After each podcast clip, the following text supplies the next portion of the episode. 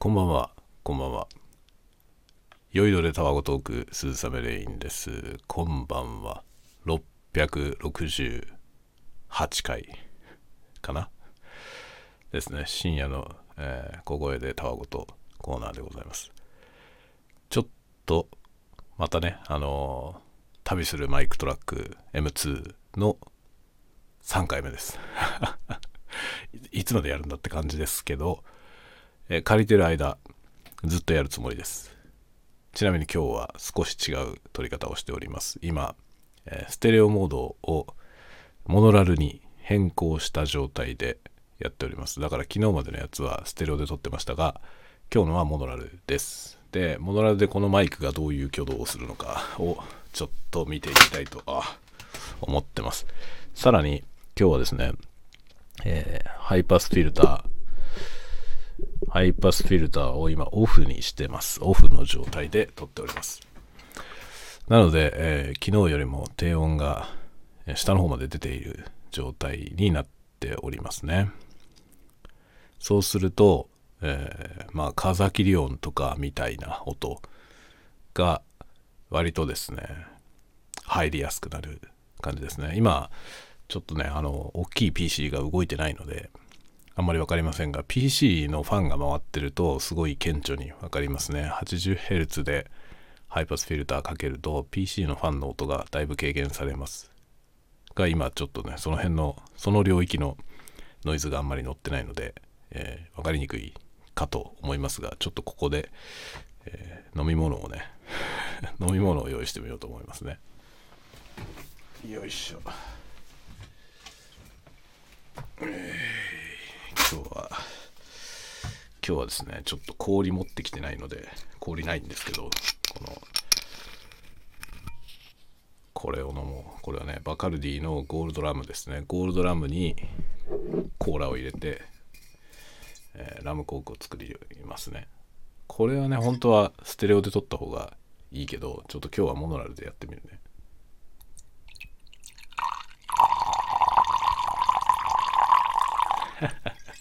このねちょっとひどい音だけどさジョボジョボジョボ。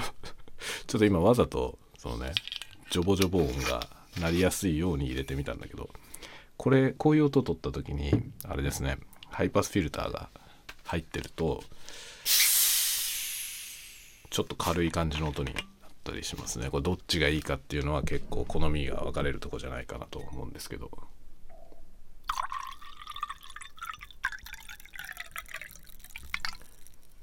もうねコーラが だいぶ気が抜けててシュワーってなんないね。まあこんな感じですね。これが今ハイパスフィルターがかかってない状態です。で近づいてみるとね結構わかるかもしれませんね。こう今マイクに近づきましたがマイクに近づくとですね、えー近接効果、えーなんだプロクシミティエフェクトっていうのがねかかるのでこの低音がですね増えてくるんですね、えーこもった音になるというか下の方が膨らんでいく感じですね。ちょっと離れるとこういうふうにね離れるとこんな感じになってってだんだん近づいてくると、まあ、芯のある音になってきてさらに近づくとだんだんですねこの膨らんでいくんですね下の方が低音部分がね。これでちょっとですねハイパスフィルター入れてみますか。80Hz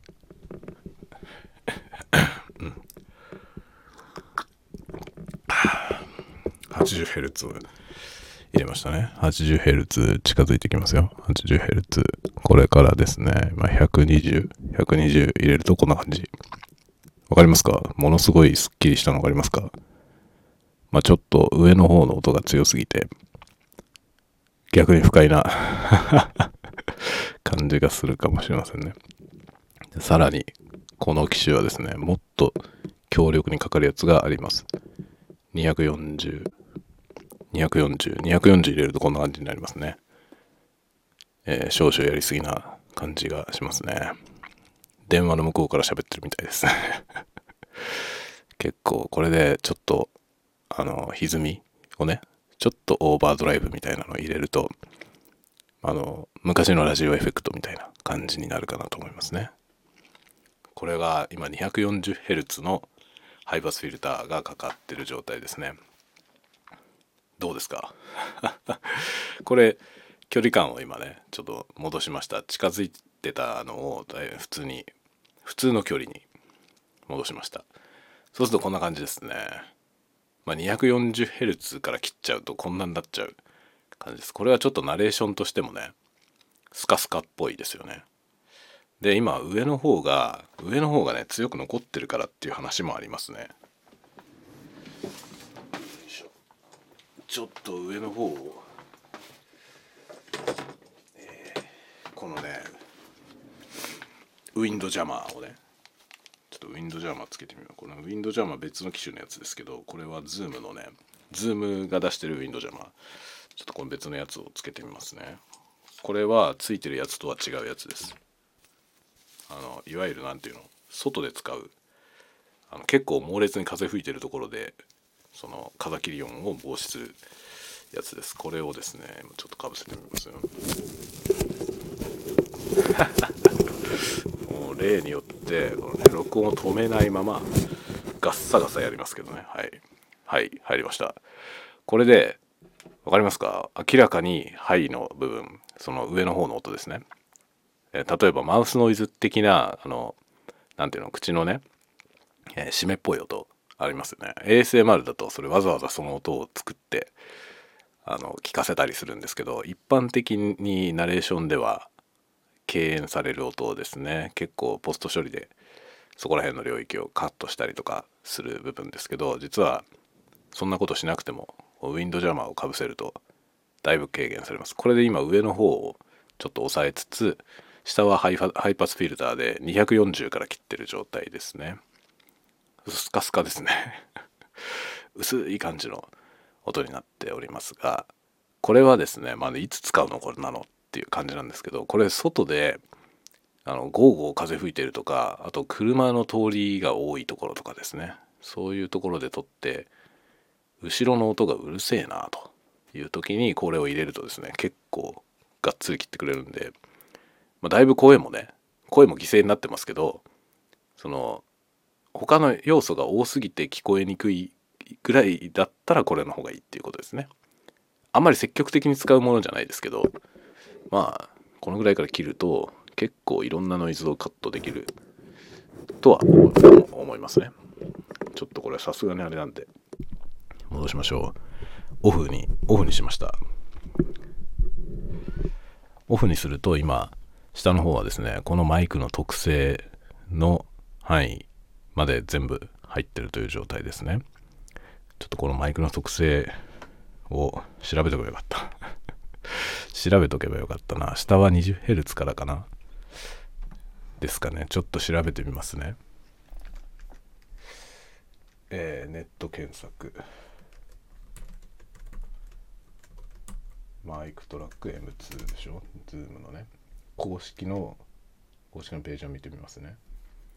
マイクトラック M2 ちょっと今だいぶ僕の声が遠いでしょ？それはですね今この M2 が向いてる方向から今僕は90度横向いて喋ってる感じです。わかりますかね？これつまりはあの昨日ね昨日の回でもマイクのアドレスの方向っていう話をしましたけどこういう風になっちゃうんですね。今このマイクに向かって喋るとこういう風に撮れますけどこれが90度横向くとこうなっちゃう。でこういう風になるんで横向きに話してるとダメなんですね。でまあ横向きに話すっていうのはだいぶひねくれてるのでそんなことをする人はいないと思うんですけどあの何ていうのかな。横向きじゃないにしろねそのマイクを真正面に置かないということはあるんですよね。斜めぐらいから狙ったりっていうことはねあるのでそういう取り方をした時にちょっとそれがずれちゃうとこういう風になっちゃいますね。あれ？これスペックはどこにあるんだ？あこれか。仕様と詳細っていうとこありますね。ここにクリックしてみますね。これに入ると、えー、こんなになってますね。え周波数特性はどこに書いてあるの？周波数特性周波数特性。え？書いてないじゃん。え？書いてない？書いてないことある？えっ、ー、とですね周波数特性がえ？ー、書かれてないな。これもっと詳細なもっと詳細なのはないのか。主な特徴と仕様っていうのはありましたがえちょっと待って。ちょっと待って。これ今公式のね Zoom のサイトを見てるんですけど Zoom のサイトのマイクトラック M2 のページに M2 のページに周波数特性書いてないよ。あの最近のねこのホームページってさその結構凝った推移をするようになってるじゃない。特にこのエンタメ系のページっていうのは割とねその凝った構造になってますよね。凝った構造にするのは別にいいんだけど必要な情報がないのは困るよね。これちゃんと載せてくれと思うんですけど周波数特性は書いてないね。内蔵マイク入力っていうところに内蔵マイクの情報書いてありますけどえー、90度 XY ステレオ方式って書いてありますね。つまりはあの右の右用のマイクカプセルと左用のマイクカプセルがこう90度で交わってる状態で、え、お互いにこう何ていうの向かい合った状態ですね。向かい合った状態で90度の角度を持って並んでいるということですね。まあ向かい合って要は、まあ、どういうことかというとですね上から見た時上からというか正面からこのマイクの場合は真正面から見た時に右用のマイクと左用のマイクがこう交差してるんですけどあの右側のマイクで左の音を取って左側のマイクで右の音を取ってるんですね。クロスしてる状態。それが XY 方式ってやつなんですけどそういうステレオですね。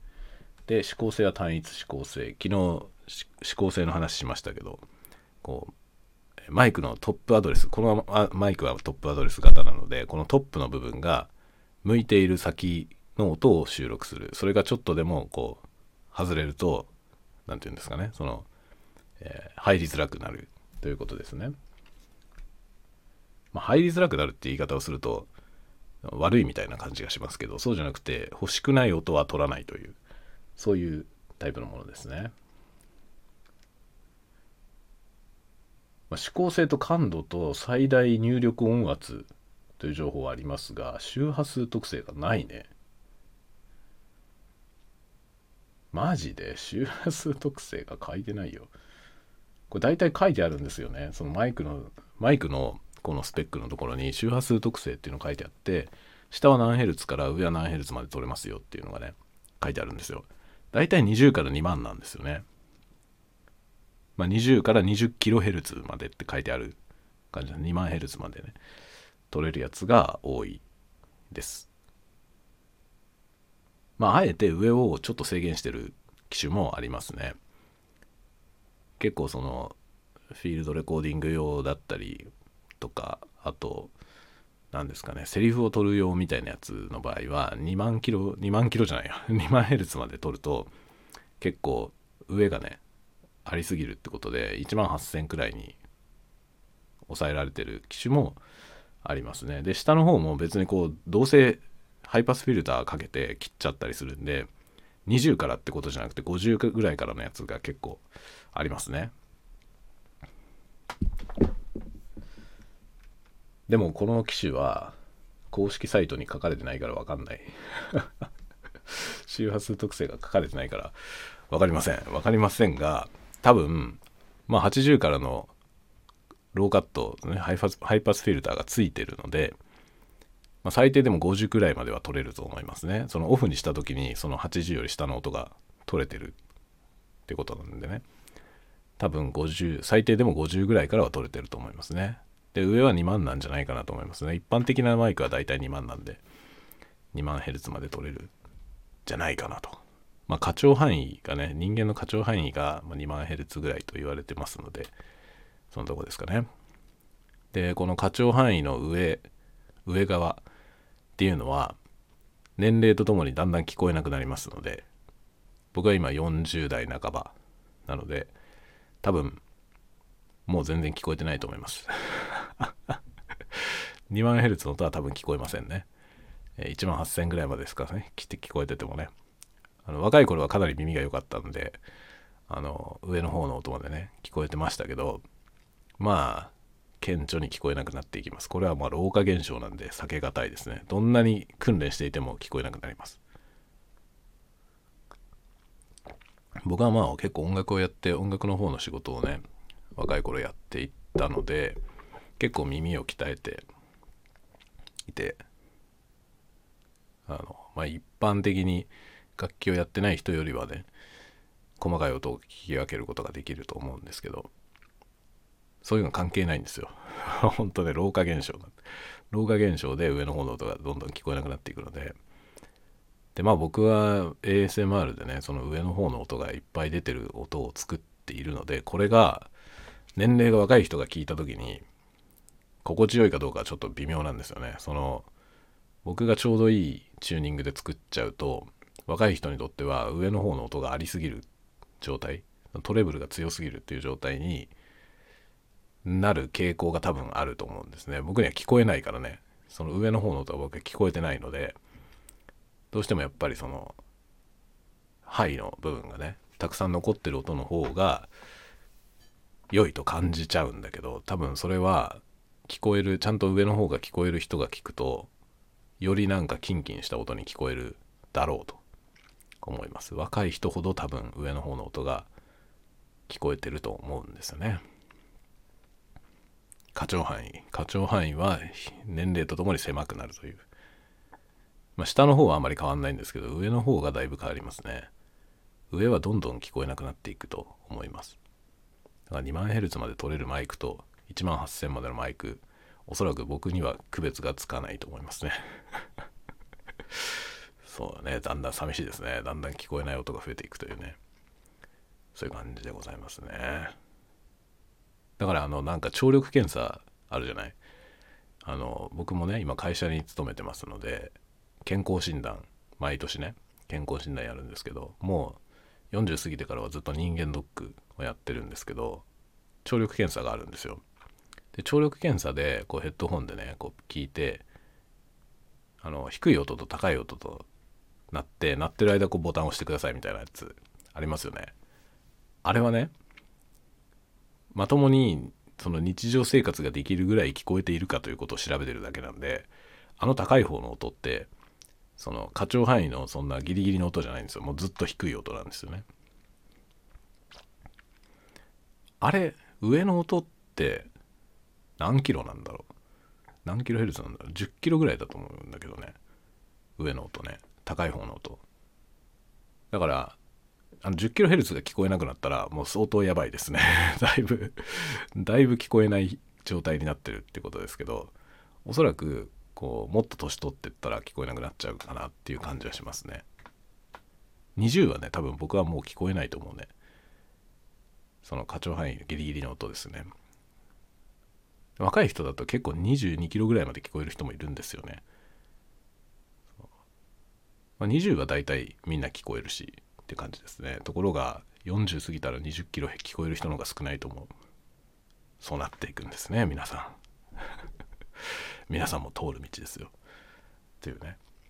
で今日は今これをねこのウィンドジャマーかぶせたんであのいつだったっけ？昨日か一昨日。一昨日か。一昨日のやつでなんかウィンドジャマーをね 今ガサガサしてみますけどこのウィンドジャマーつけてっていうやつであのオーディオテクニカのマイク用のウィンドジャマーをつけてみるよとかってやってましたけど今日やってるのはこれは Zoomのやつであのいわゆる毛がふさふさのやつです。でこの毛がふさふさのやつは風吹いてる時にすごいいいんですよね。これをつけるとその風切り音がほとんど入らなくなりますね。この毛の間をね風がこう拡散されて直接マイクに入る音がその風がほとんどなくなるんですね。これすごくいいです。これで考えた人が偉いよね。このケバケバにするといいっていうことをね。これ考えたらすごいよなと思いますけど、まあ、そういうようなものでございますね。で今これはモノラルで撮ってますがこのモノラルは、えー、どういうふうにモノラルなのかというとですねこの2つのマイクを使って内部処理でモノラルにしてるらしいですどうやらこれをちょっとねこれ多分録音してる途中で切り替えられるんだと思うんだよなあ切り替わりました。ステレオになりました。ステレオになりました。急になんか、耳が詰まってたのが抜けたみたいな感じありますね。だこのモノラルは、どうなんだろう。このマイクのモノラルモードは、ちょっと微妙かもしれませんね。音質的に。あの、特殊な処理をしてね、この普通に撮るとステレオになっちゃうものを、あの、内部的にモノラルにして出してるって感じなんですよね。なので、厳密には完全なモノラルではない。まあ、モノラルをどう定義するかによりますけど、右と左の音が完全に同じであればモノラルっていうことであれば、そういうモノラルではあるんですけど、それを機械的に処理して作ってるモノラルなんで、まあ、若干不自然な音ですね。やっぱりね、モノラルで撮りたければ、モノラルのマイクを使った方がいいと思います。1個だけのやつ。マイクカプセルが1個だけのやつを使うのが良いんではないかなと思うね。ここら辺がね、 Blue Yetiはちょっと違うんですよ、方式方式が。あの、 Blue Yetiのモノラルは多分ちゃんとモノラルなんだよね。真正面にモノラルで撮るためのマイクカプセルがちゃんとあるんですよね。多分。なので、ちょっと違います。マイク、マイクの構造が違うので、モノラルにした時に多分音質の差が出ますね。ノイズの少なさっていうことでいくと、やっぱりこのマイクトラック M2 は強力だと思いますけど、モノラルのそのね、ノイズの少なさってことじゃなくてね、音の良し悪しってノイズの多い少ないだけじゃないので、その、音そのもののその音質ってことでいくと、モノラルで撮ったら多分、ブルイエティの方が自然なモノラルが撮れると思いますね。これ確かにちょっとね、今、ステレオにするとすごく心地よいけど、これをモノに、モノラルにすると、モノラルにするとなんか、ちょっと物足りないよね。その、モノラルになったことが物足りないんじゃなくて、このモノラルの音質が物足りないなぁとちょっと感じますね。どうもなんか、詰まってる感じがする。これは、ちょっと発見ですね。これちょっと、ちょっと発見だな、これは。モノラルがあんまりよろしくないという気がする。でもだから考えどころですね、これは。このマイク何に使うかによって、ちょっと考えた方がいいですね。まあ、そこを割り引いても、32ビットフロートのね、録音機能があまりにも良いので、まあ買いだと思うけど。もう何の、なんか、ね、あれだけどね、説明にもなってないような気がしますけど、買いだとは思う、思いますけどね。だけど、ステレオで撮るんだったらこいつのポテンシャルはかなり発揮できますけど、モノラルを使うんだったらちょっと考えた方がいいかなって気はしますね。まあ、絶対このステレオの方がいいね。で、ステレオで今撮ってますが、ステレオでこれは今、ハイパスフィルターはオフ、オフですね。オフで全然問題ないね。今、ウィンドジャマーをつけているので、これで自然な感じかなと思いますね。変にこもりすぎてる感じもない、ないよね。ない。どうですか？どうですか？これ、どっちがいいんだろうね。僕はない方が好きだけど、音としては。ちょっと外してみる。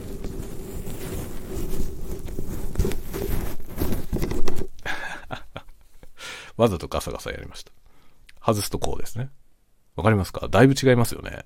上の方の音がもうクリアに聞こえるでしょ。で、これが、まあ僕はこれがちょうどいいんですけど、若い人はこれ上の方の音がいっぱい聞こえて、これだとちょっとなんかトレブリーで耳にキンキンするなって思うかもしれませんね。まあ好みも大いにありますけどね。このもじゃもじゃジャマーをつけると、あのぐらい高音がね、静かになります。で、今日今、これはハイパースフィルターはなし。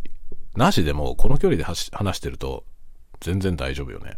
これ近づくとね、こうマイクに近づいていくと、下の方が膨らんでいくんですよね。で、あここまで来るとさすがに、結構気を使って喋んないと、息の吹かれの、この、ボフボフってなるでしょ。ボフボフってなるじゃない。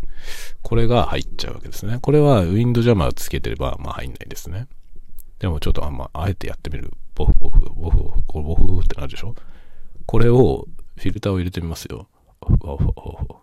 まあ、80だとこんな感じですね。オフオフオフね、入るでしょ？これが120。まあ、入る、入るね。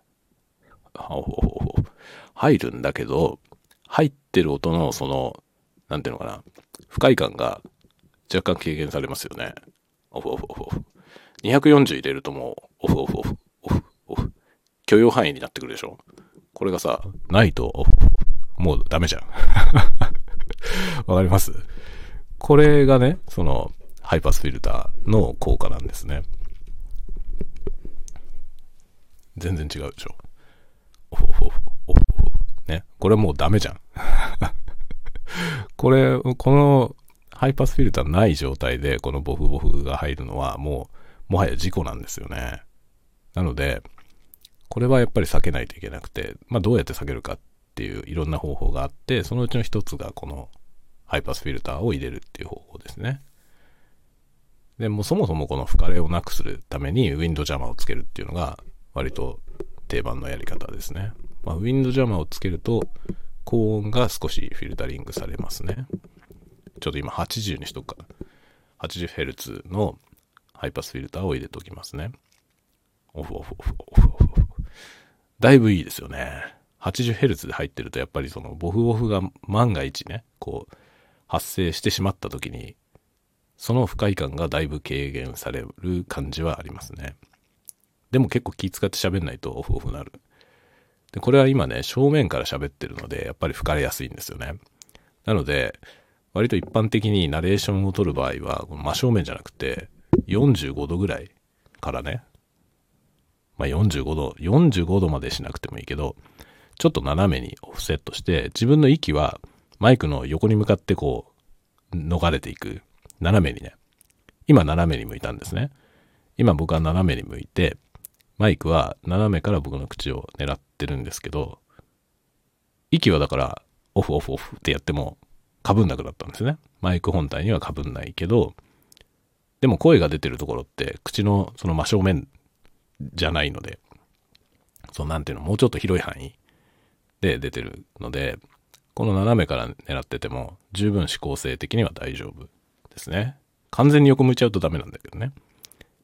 斜めぐらいからだったらいけるんですよ。で、そのボフボフを避けつつ斜めに喋るのが割と定番ですね。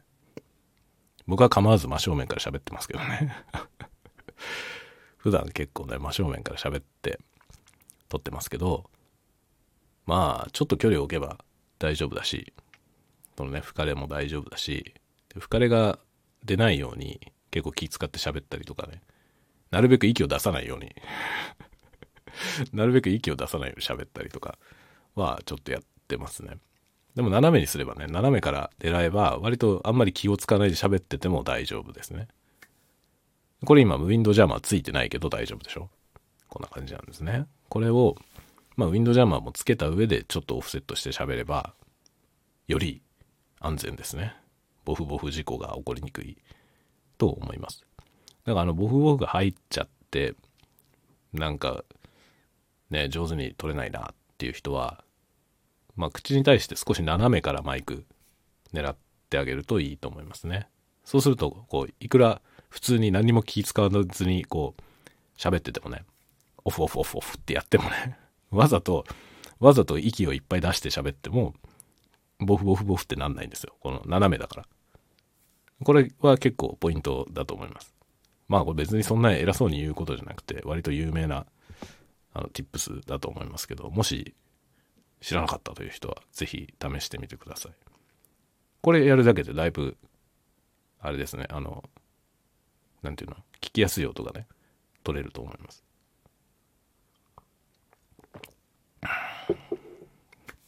というような今日は、マイクの使い方講座みたいに なってますが、このマイクトラック M2 のレビューですね。レビューというかまあ、仕様いいね、これ。これ今、ステレオモードで喋ってますけど、ステレオモードも別にその指向性のね、あの、トップアドレスの天頂部が口の方に向いてる状態で普通に喋ってれば、あんまりステレオでなんか右左にフラフラしてる感じには聞こえないよね。これ大丈夫だと思いますね。むしろなんかステレオを活かして撮るんであれば、移動して、こうね、こう移動して、こっち側から喋ってみたりとか、こっち側から喋ってみたりとか、こう、すれば、結構なりますけど、わざとやらない限りはね、ステレオで喋ってても、ステレオモードで撮ってても、そんなになんか不自然な音にはならないと思いますね。むしろなんかナレーションでね、これ、あの、さっきのモノラルで撮った時の、あの、ちょっと詰まった感じになっちゃうよりは、ステレオで真ん中で喋るっていうのがいいような気がしますね。こっちの方が聞きやすいんじゃないかと個人的には思います。まあ、ナレーションはね、本当は、あの、ナレーションはモノラルで撮った方がいいんだけど、モノラルで撮るんだったらこのマイクじゃない方がいいと思います。もっと普通の、普通のダイナミックマイクで撮るのがね、いいと思いますね。最初からモノラルのマイクを使う方が音がいいですね。まあ、どういうナレーションをやるかにもよりますけどね。これね、今ステレオのマイクで撮ってて、まあ僕は真ん中ぐらいで、あんまり厳密に真ん中じゃないですけど、適当に撮ってて、割とね、そんなに問題ないと思うんですけど、今皆さん聞いてて、問題ないと思うんですけど、これね、一つポイントが実はあって、この酔いどれタワゴトークには BGM がないんですよね。BGM がないからこれで成立するっていう話は若干あります。BGM がある場合は、そのナレーションをね BGM の上に載せるでしょうそうするとそのバランスとして結構ちゃんとバランス取んないと BGM に埋もれてそのナレーションが聞きづらくなるんですね。その場合にナレーションがモノラルだと埋もれにくいんですよね。ど真ん中に音があるから。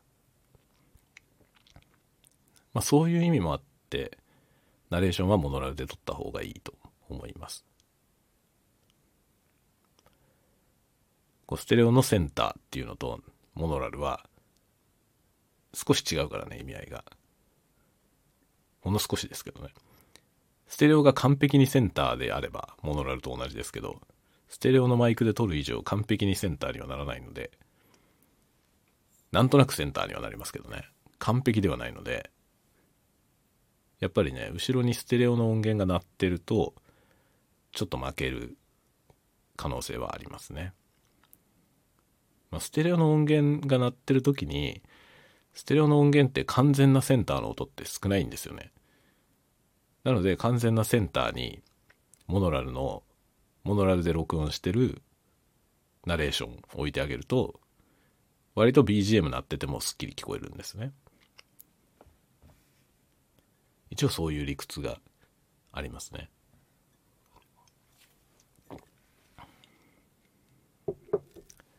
BGM の音量を下げりゃいいって話なんですけどね。で、これ多分でも自分でミックスをやってみないと多分わかんないと思うんですけど、自分でミックスをやってみるとね、その、立ちどころにわかると思うんだよね。あの、BGM 入れて喋ってるやつ、自分が喋ってる後ろに BGM 入れたらね、すごい BGM 邪魔な感じになるんですよね。普通にミックスして。で、邪魔にならないぐらい BGM を下げるじゃない。そうすると極端に BGM ちっちゃくなるのよね。で、でも、あれっていうね、プロの人が作ってる映像コンテンツ、映画とか、ね、そういうの見てると、映画って結構ほとんどのシーンに音楽が鳴ってるんですよね。あの、思ってるよりも多く音楽が鳴ってるんですよね。もちろん、ね、音楽のないシーンもありますよ。ありますけど僕らが思ってる以上に BGM 結構流れてるんですね。しかも結構な音量で流れてるんですよ。だけど BGM が邪魔って感じることはあんまりないじゃない。BGM の上でなんか喋ってたとしても。でそれはもちろん BGM の音量を人が喋ってるとか下げたりとかいろいろやってますけど下がってるって言っててもそんなには下がってないんですよね。でも聞きやすい。あれがミックスの妙ってやつですよね。あれはね、まあミックス、もちろん上手い人がね、プロのね、プロフェッショナルの経験値も高い人がやってるから、ああいうことが可能なんですけど、あれね、なかなか真似できないんですよね。で、あれは音楽のミックスがステレオになっていて、で、セリフをセンターに置くと、まあやりやすいですね。ラジオなんかはそうですね。ラジオの番組なんかだと、音声はモノラルなので、割とやりやすいですね。映画なんかの場合はね、あの、まあ、セリフが必ずしもセンターではない。まあ、センターではないことも結構あるんですけど、意外とセンターにしちゃうこともありますね。で、センターじゃない場合は音量を下げたりしてますね、BGM のね。あれもね、いろんな多分ノウハウがね、あります。BGM が鳴ったまま、ナレーションもちゃんと聞こえる。セリフもちゃんと聞こえるっていう状態のミックスをするのは、あれはいろんなね、多分テクニックがあるので、僕も別に専門家じゃないからあまりわかんないですけどね。でもまあ、ステレオのソース BGM に対して、モノラルのナレーションを乗っけたら、まあ負けにくいっていうのは間違いなくありますね。そういうなんかね、そういうことを知ってると、BGM の音量をそこまで下げなくてもちゃんと聞きやすいっていう仕上がりにできると思いますけど、ここがね、また難しいんですよね。人間の耳って実はね、ものすごく、まあなんていうの、耳じゃなくて脳みそだね。脳みそが非常に高性能なんですね。で、耳もすごい高性能なんですけど、耳が感じてるその音のうちのどこをフォーカスして聞くのかっていうのは脳みそが取捨選択をしてるんですよね。で、この取捨選択がね、オフにできないんですよ。オフにできないの。この取捨選択をしないで聞くっていうのは、まあ一般の人にはできないですね。相当訓練を積まないと多分できない。無意識にそのフィルタリングされてしまうからね。まあ、この話もね、ノートに前に書いたことがあるんですけど、その、まあ、脳がいろいろフィルタリングしている、そのフィルタリングで捨てられてるものに意識を向けるのって難しいよねって話をね、ノートで書いたことがあるんですけど、そういうことなんですよ。で、これをミックスをやってる時に自分の耳がね、無意識にフィルタリングしちゃって、聞いてるわけですよね、プレイバックを。だから、その音が聞きやすいのかどうかがそもそも判断が難しいんですよね。自分はその聞きやすいというか理想的な状態に聞こえるように脳みそがチューニングしながら聞いちゃってるんだよね。だから自分にとってはそんなに違和感のないミックスでも初めて聞く人がえってなることは結構あるのよね。ここが難しいんですよね。その騙されないで本当のバランスを聞く。難しいよね、これはね。本当に。例えば、なんだろうな、どういう例えだと分かりやすいかな。例えば、オーケストラの楽曲があって、で、楽器をやる人がね、それを聴いてるとするじゃない。そうするとね、例えばクラリネットを自分が吹いてる人が、オーケストラの楽曲を聴いた時に大半の人が聞き逃すようなクラリネットのフレーズに耳がいくってことあるんですよね。これはさミックスがどうこうじゃないんですよ。そのミックスでクラリネットが上がってるか上がってないかってことじゃなくてクラリネットに親しみのある耳を持ってる人はクラリネットの音に耳がいくんだよね。だから埋もれないんですよね。ミックス的にそんなに大きい音で鳴ってなくてもその中からクラリネットの音に行くんですよ耳が。でこれが全然ねそのクラリネットを全くやったことがなくて例えばフルートを吹いてる人はフルートに耳が行くわけですよね。同じミックスを聞いてても聞こえ方が違うんですよ。それはねその周波数アナライザーみたいなもので見れば同じなんですよ。同じ音源だから同じ音源だから全く同じ周波数特性が全く同じなんだけど聞く人のその音楽的なバックグラウンドによって聞こえ方が違うんですよね。この現象は紛れもなくあるんですよ。これを踏まえた上でミックスをしなきゃいけないんですよね。これが難しいよね。だから自分の耳はもう偏ってるんですよね。まあこれはニュートラルな耳を持ってる人っていうのは誰もいないんですよね。必ず偏ってるんですよ。でもその偏りをちゃんと自分で知ってる人は偏ってる分補正して聞くことができるんですね。だからそのそういう人がレコーディングエンジニアになるんですよね。ミキシングエンジニア。ミキシングエンジニアの人たちはそれができるんですよね。自分の耳のフィルターはねその多くの人と同じように持ってるわけですけどそのフィルターを取っ払った時どのようになっているのかってことをちゃんと考えることができる。もちろんそのいろんなアナライザーみたいな機械も使えますけどね。使えますけど、それができるということなんだよね。とんでもない能力。とんでもない能力ですね。まあ同じようなことはね、いろんな世界にあるわけですけど、普通の人が見分けられないことが、そのエキスパートの人でできるっていうことは、まあ、多々ありますね。で自分たちがコンテンツを作っていく上でそういうことを考えないといけないわけだよね。その自分のさっきのね僕が年がいってるから高音が聞こえないっていうのともと同じだけどそれもその一種ですけどね自分が聞こえてる世界自分が見ている世界っていうのがもう偏ってるってことなんですよね。その偏ってるものの見方で見ているものをいかにそのねより広い人がちゃんと享受できるような状態にチューニングしていくかってことなのよね。これが難しいわけですよ。ここになんかね音作りの深淵があるんだよね。なんかすげえ難しい話をしてるね今日。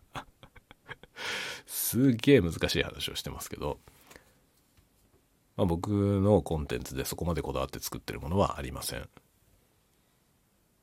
ASMR のコンテンツはこだわって作ってるけどそれもその自分がいいと感じる音を作ろうとしてるっていう感じですね僕は。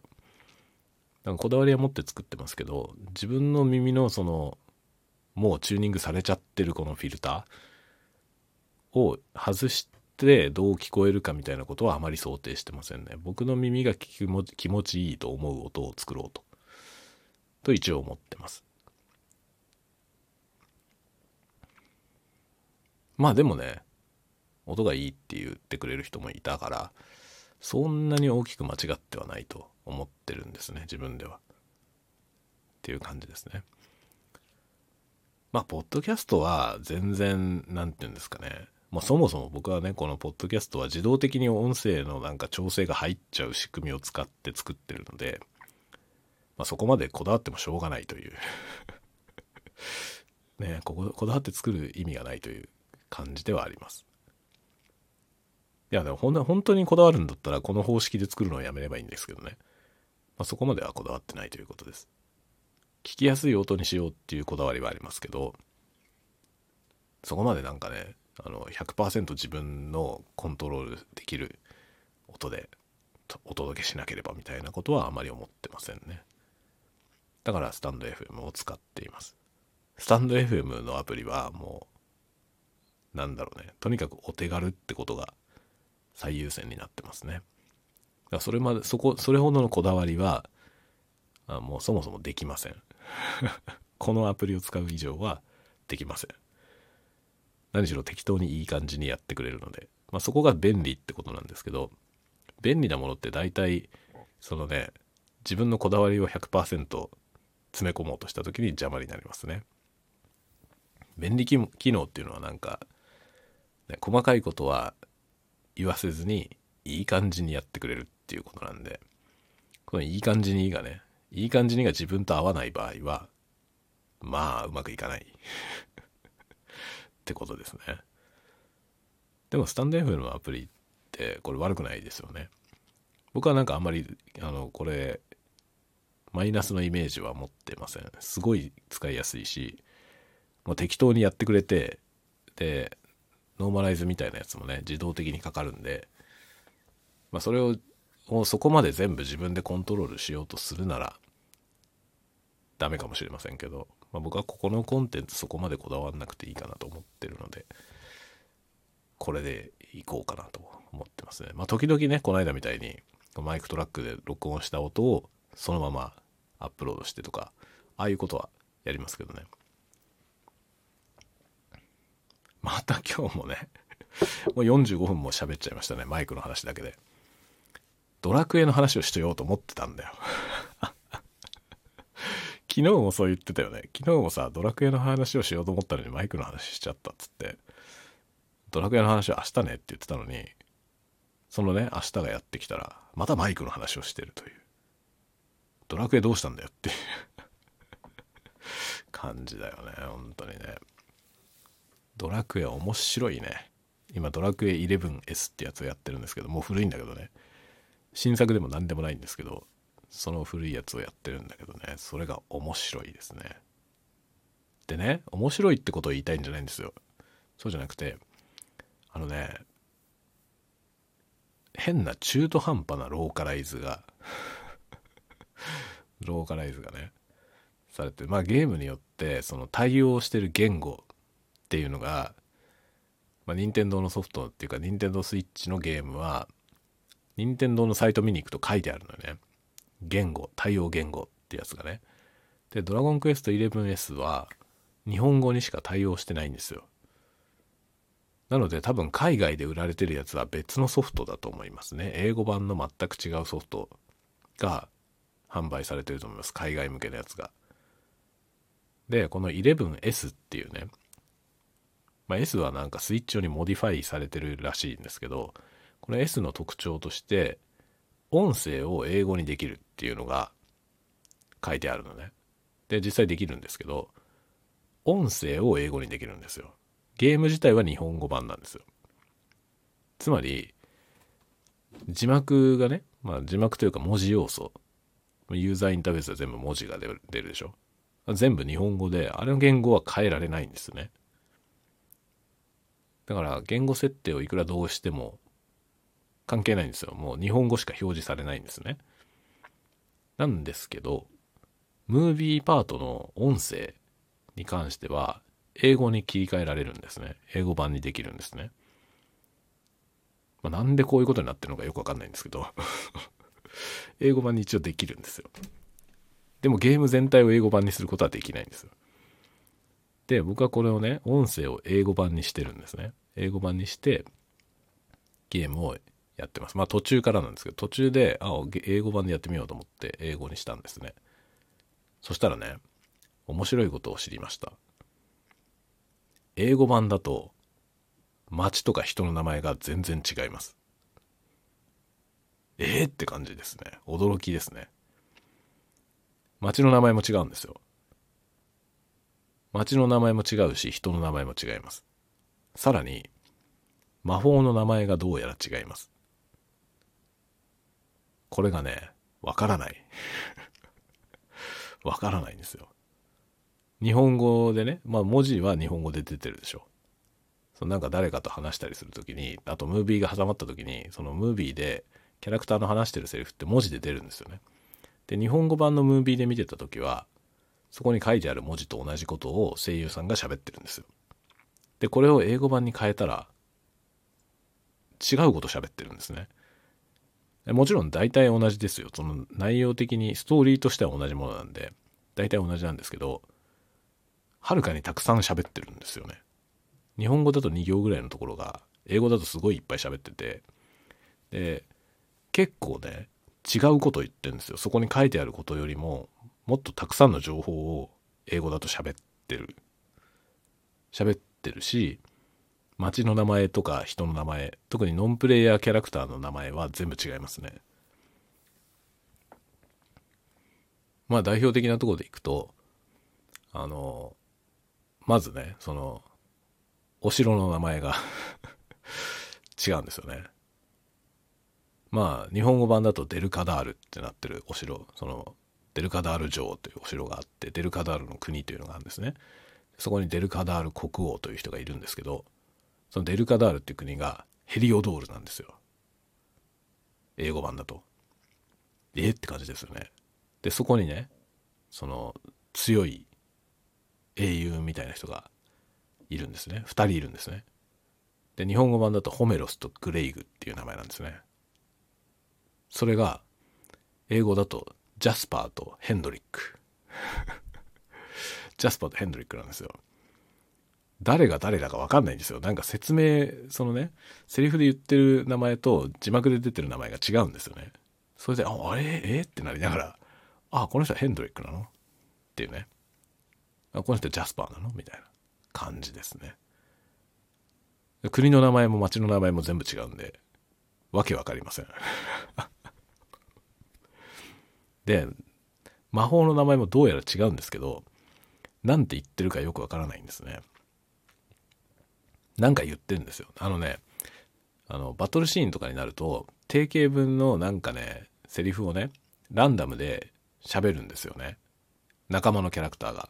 だか魔法を唱えたりなんかした時にその魔法の名前を言ったりする。日本語だと魔法の名前を言ったりしてるんですけど魔法の名前言ったりとかなんかこう勝ち時を上げたりとかなんかいろんいろんなセリフを言ってるんですよね。で楽勝だぜみたいなこと言ったりとかしてるんだけどそれがこう英語版になってて英語版でもなんか似たようなことを言っているんだよね。言ってるんだけどそれは掛け声なのか魔法の名前なのかがよくわかんないのよね。どうやら炎系ののその魔法は全部バーンって言ってるんですよ バーンって言ってんだけどだからベギラマベギラマもイオラもバーンなんですよだからこれは魔法の名前がバーンなのかそれともただこう燃えろみたいな意味でバーンって言ってんのかそれがよくわかんないね。どっちかの名前がもしかしたら魔法の名前がバーンなのかもしれないけどわかんないです。全然わかんない。固有名詞が違うのを初めて知りました。もうドラゴンクエストなんてね僕はドラゴンクエスト3を初めてやったんで4が発売された頃に3で始めたのでもういつそれは今から35年ぐらい前ですよねそれぐらいずっとドラゴンクエストやってきてますけどドラゴンクエストの魔法の名前が英語版だと違うっていうのは今回初めて知りました。しかも街の名前も人の名前も違うっていうのも初めて知りました。そうだったのかと。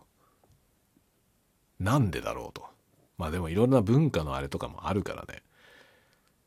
文化的制約とかもね、あるんで、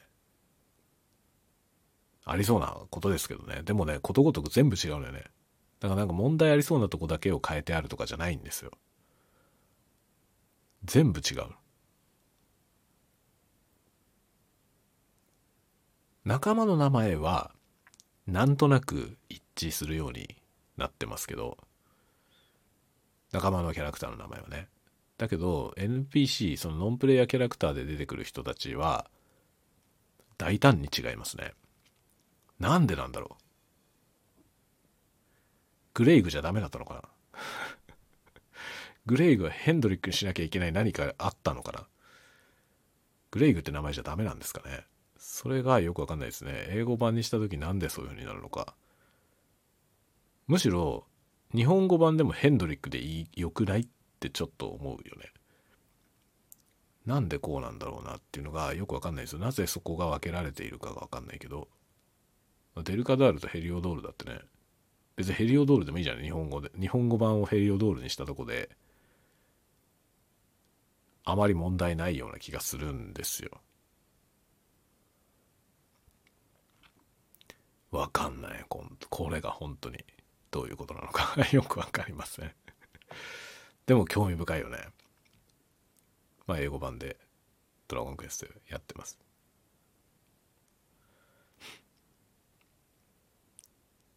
結構だからねあの、まあ、ゲームによってはねもともとゲーム自体が多国語対応になってるやつもあるのでそういうやつだと多分ユーザーインターフェースとかそのメッセージみたいなものも全部その別の言語でね表示されるんだと思うんですよ。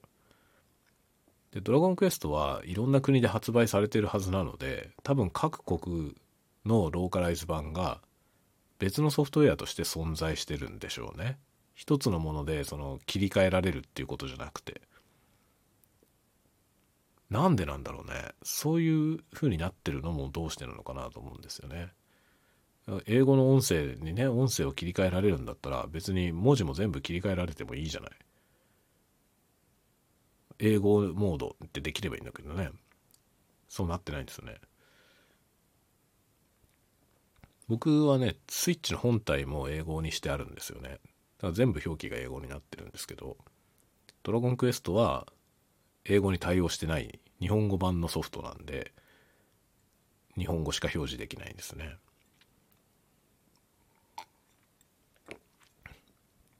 このでもローカライズ問題はちょっと興味深いね。そうだからあれですよ。スマブラもねスマブラも英語版なんだけどクッパがクッパじゃないのよ。バウザー。知りませんでした？クッパが英語版で違う名前だっていうのも今回初めて知りました。バウザーだよ 確かにバウザーよりクッパの方がいいよね。日本人的にはねクッパって言った方が面白いよね。クッパっていうその語感がいいじゃない？クッパっていうのがね。バウザーだとね普通だもんね。普通のかっこいい名前になっちゃうもんね。クッパっていうその語感がいいよねちょっとね。あの変なとぼけた顔した。亀のお化け。クッパも亀でしょあれね。そうそれが面白いよね。そそこら辺のねそのキャラクターの名前の違いっていうのが結構面白いですねなんで違うのかなって思いながら見るのが、まあ、有名なとこではねストリートファイターストリートファイター2のシリーズでもはやなんか2から今ね、もう6、今度の6が出ますよね。けど、キャラクター的には2から脈々と続いてる人たちですよね。で、そのね、ストリートファイター2の時に四天王の名前が英語版では違うんですよね。で、違うんだけど、その四天王、全然違う名前にすればいいのに、入れ替わってんですよ。で、これはね、有名な話なんですけど、あの、日本語版で、バイソンってキャラクターがね、ボクサーのキャラクターがいるんですよ。あ、まあ、明らかにマイク・タイソン、当時有名だったマイク・タイソンね。マイク・タイソンってむちゃくちゃ強いボクサーが、まあ、有名ですよね。今でもまだ皆さん知ってる人が多いと思いますけど、そのスーパーヒーローがいるんですね。そのボクサーの世界的に有名な。で、そのマイク・タイソンからともちろん取った名前なんですよね。タイソンを彷彿とさせる名前として日本語版でバイソンっていうボクサーが出てくるんですけど、それをアメリカに持ってくときに、マイク・タイソンと、要するに、かぶりすぎているので、やっぱり本人に対するその敬意をを表するというかね、ために、このキャラクターをバイソンって名前にするのはまずいということになったみたいなんですね。なので、バイソンがベガなんですよ。バイソンがベガになってて、バルログが、なんだっけ？バルログが？バルログがベガになってるのか？バルログがバイソンになってるのか？なんかね、そのね、四天王の4つのキャラクターが、名前がこう入れ替わってるんですよ。みたいな、ややっこしい話になってるね。確かね、ボクサーのキャラクターがベガになってんじゃなかったかな。で、ベガがバイソンになってんだよな、確か。だとしたら違うな。バルログがどっか行っちゃってるんだ。バルログがベガか。バルログがベガになってるのか。そう。何しろベガのことがバイソンになってんだよね。英語版では。とかいうことがあるわけですよね。その、まあ、その国の文化とかそういうものに引っ掛け、引っかかるから変えてあったりとかね。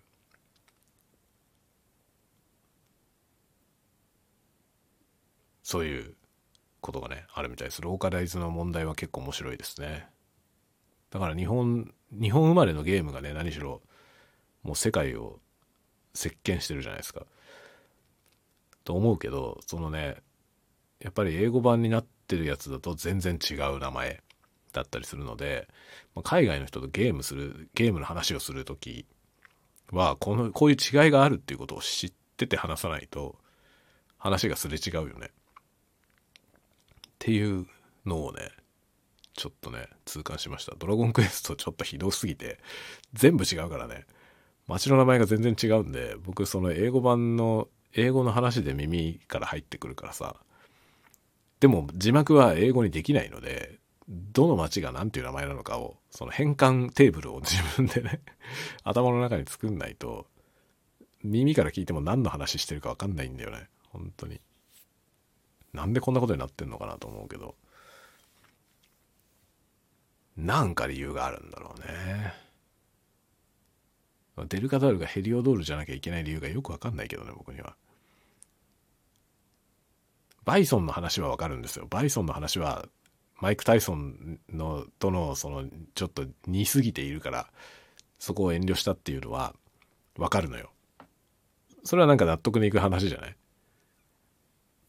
だけどグレイグがヘンドリックになんなきゃいけない理由はよく分かんないんだよな。っ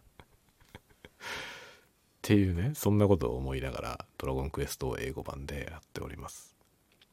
楽しいよ。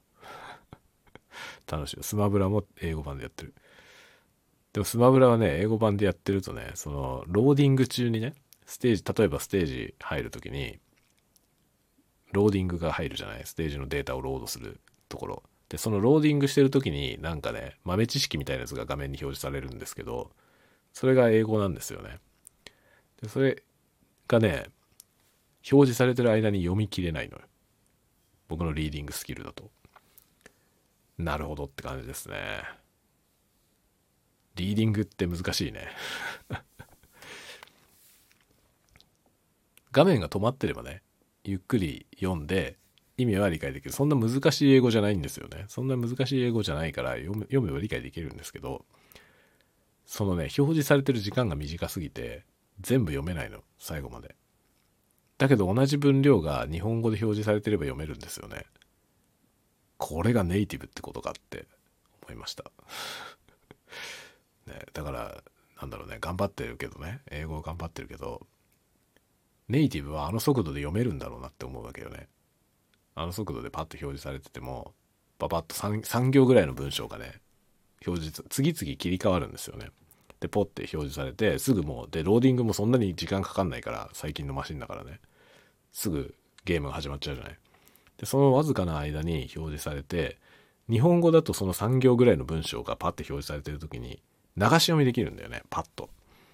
だから一字一句全部読んでるわけじゃなくてでもその何て言うの3行分の文章を書いてある情報を余すことなく読むことができるじゃない。これ多分日本人が日本語読んでれば読めると思うんですよみんな。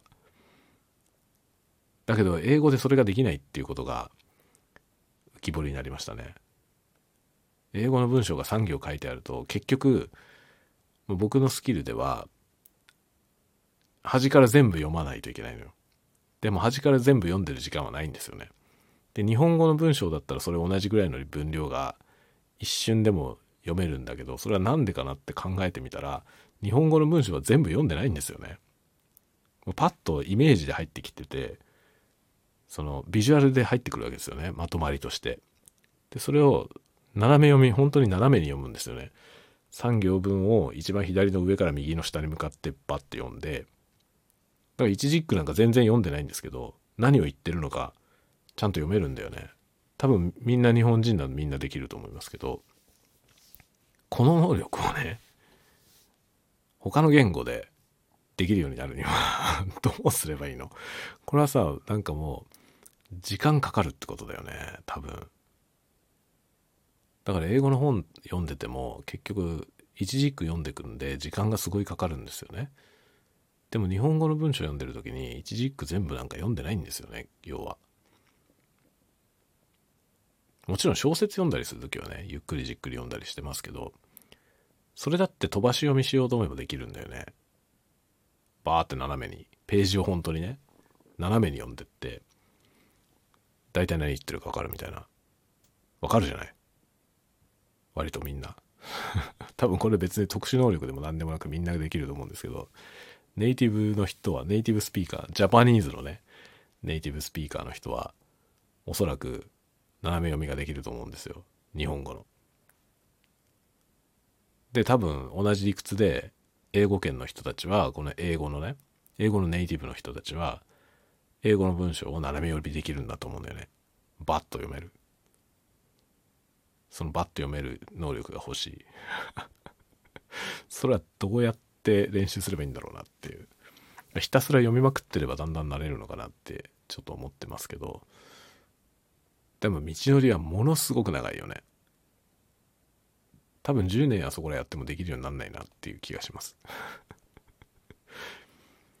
もうほんと斜め読みっていうのはすごいスキルなんだなって思うねとてもじゃないけど追いつけないんですよね。英語で表示されて。いや本当に奥が深いですね。というわけで今日はね全然違う話をしちゃったと言いつつもう無理くりドラクエの話もしました。ドラクエのローカライズが面白いよって話をしましたので、えー、思い切り1時間超えてきましたのでもう終わりにしようと思います。寝るよ。というわけで今日はねもう今日はなんかマイクのレビューって感じじゃないですけどまあ最初の方はちょっとマイクの使い方の説明みたいな話をしてましたけどね。こうやってね前半と後半で全く違う話をしちゃうのでタイトルが困っちゃうわけですよね。まあタイトルはマイクの話にしとこう。最後の方でドラクエの話したよっていうことでね。まあここまで聞いている方はだいぶたわごとがお好きな方々ですね。もう本当にありがとうございます。このねなんかこの何の脈絡もないこのコンテンツをですね本当に愛してくれる方のおかげで成り立っております。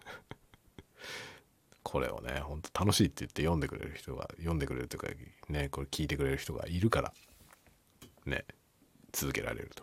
そういう感じですね。というわけで今日も長々とこんなところまでどうもありがとうございました。ここまで聞いてくださってる方は完全にマニアですね。まあマニアックな内容から始まりましたけど最後の方はなんかドラクエの話でした。ではではではではではまた。そう明日19日金曜日。明日ワイルドスピードの新作が公開されますよ。うちの子供たちは超楽しみにしてますのでこの土曜日連れてくことになるだろうなと思っております。僕も楽しみにしております。まあいろいろ紆余曲折ありましたけどね。今回のワイルドスピードその話はまた追ってしようかなと思います。ではではではまた次のタワゴトークでお会いしましょう。またね。またね。おやすみ。